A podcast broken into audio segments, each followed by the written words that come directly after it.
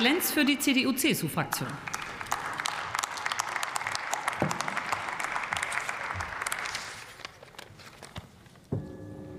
Sehr geehrte Frau Präsidentin, sehr geehrte Damen und Herren, liebe Kolleginnen und Kollegen!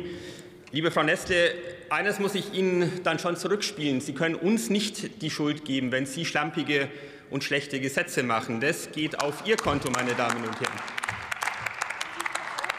Und auch sind wir nicht schuld, wenn die Ampel in diesem Fall EU-Regelungen übererfüllt. Und natürlich, natürlich ist Energieeffizienz wichtig, das ist ja überhaupt keine Frage, aber es ist doch so, jedes Unternehmen hat ja ein Eigeninteresse daran, möglichst effizient, auch energieeffizient zu wirtschaften. Die Energieproduktivität unserer Volkswirtschaft stieg übrigens zwischen 2008 und 2020 um 30 Prozent, und zwar ohne Gesetz, durch Anreize und durch Förderungen, meine Damen und Herren.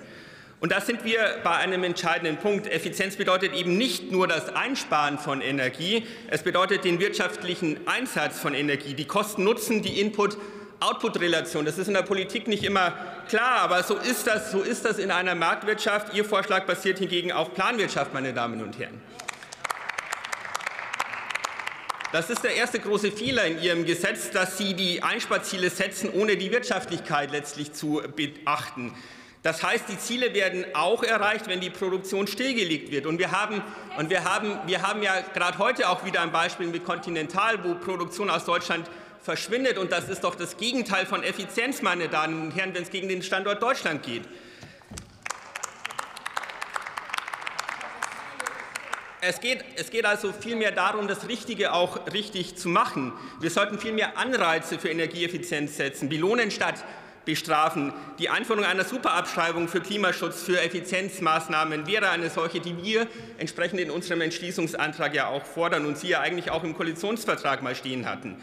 Anstattdessen wird neue Bürokratie geschaffen, die auch den Mittelstand betrifft, für Dinge, die teilweise sowieso gemacht werden würden. Die Auditierung, aber auch die entsprechende Dokumentation sorgt für viel Verdruss, auch für viel Bürokratie. Sie haben den Kreis der betroffenen Unternehmen nach der Expertenanhörung sogar noch ausgedehnt. Und das passt doch überhaupt nicht in, in das Bild der aktuellen Zeit, meine Damen und Herren.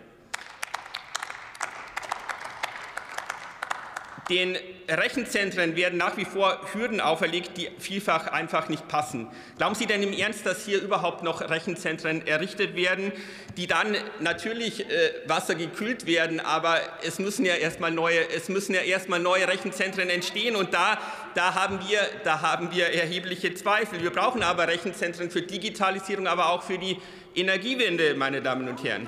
Und und letzten Endes ist das Gesetz vom, vom Ansatz her falsch aufgesetzt, es ist bürokratisch. Es geht deutlich über die EU-Richtlinie hinaus und es verhindert Entwicklungen in die Zukunft. Deshalb lehnen wir es ab. Ich wünsche Ihnen eine schöne Sommerpause. Es hieß ja mal, schwimmen Sie nicht zu weit hinaus. Ich wünsche uns eher, dass Sie sich ein bisschen abkühlen, aber natürlich trotzdem nicht absaufen. In dem Sinne herzlichen Dank.